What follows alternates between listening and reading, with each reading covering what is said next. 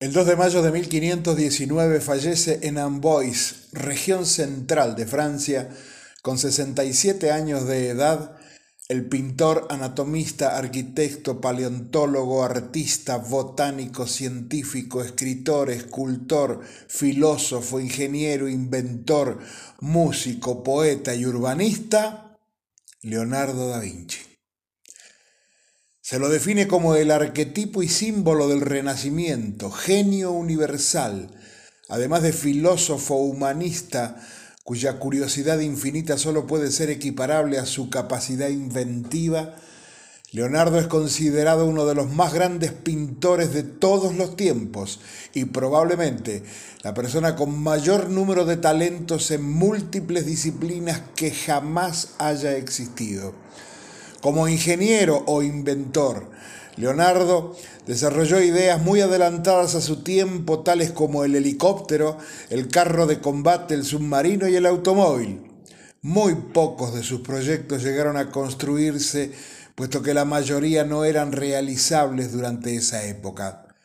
Como científico, Leonardo da Vinci hizo progresar mucho el conocimiento en las áreas de anatomía, ingeniería civil, óptica y la hidrodinámica. Su asociación histórica más famosa es la pintura. Dos de sus obras más conocidas, entre cientos de ellas, La Gioconda y La Última Cena. Leonardo, nacido en Florencia, era descendiente de una rica familia de nobles italianos. Fue hijo ilegítimo. Su padre, Piero Fruosino di Antonio, notario, canciller y embajador de la República de Florencia, dejó embarazada a Caterina, una joven de familia campesina. A partir de 1469, con 17 años, Leonardo entró como aprendiz a uno de los talleres de arte más prestigiosos, el de Andrea del Verrocchio, a quien debe parte de su excelente formación multidisciplinaria en la que se aproxima a otros artistas como Sandro Botticelli y demás. Elaboró proyectos técnicos y militares, mejoró relojes, el telar, las grúas y muchas otras herramientas. Estudió también el urbanismo y propuso planos de ciudades ideales.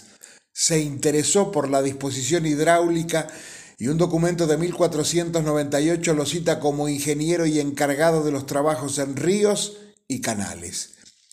Pintó el fresco de la Última Cena para el convento dominico de Santa María de la Grazie. Empezó a trabajar en la Gioconda alrededor del año 1503, obra habitualmente considerada un retrato de Lisa Gerardini o por el nombre de casada Monna Lisa del Giocondo. Creció en medio de guerras, el inicio de actividades financieras o bancos con los Medici, disputa entre reyes, la permanente necesidad de mecenas para dedicarse al arte y la sed del mundo por nuevos conocimientos que él contribuyó en gran medida a obtener.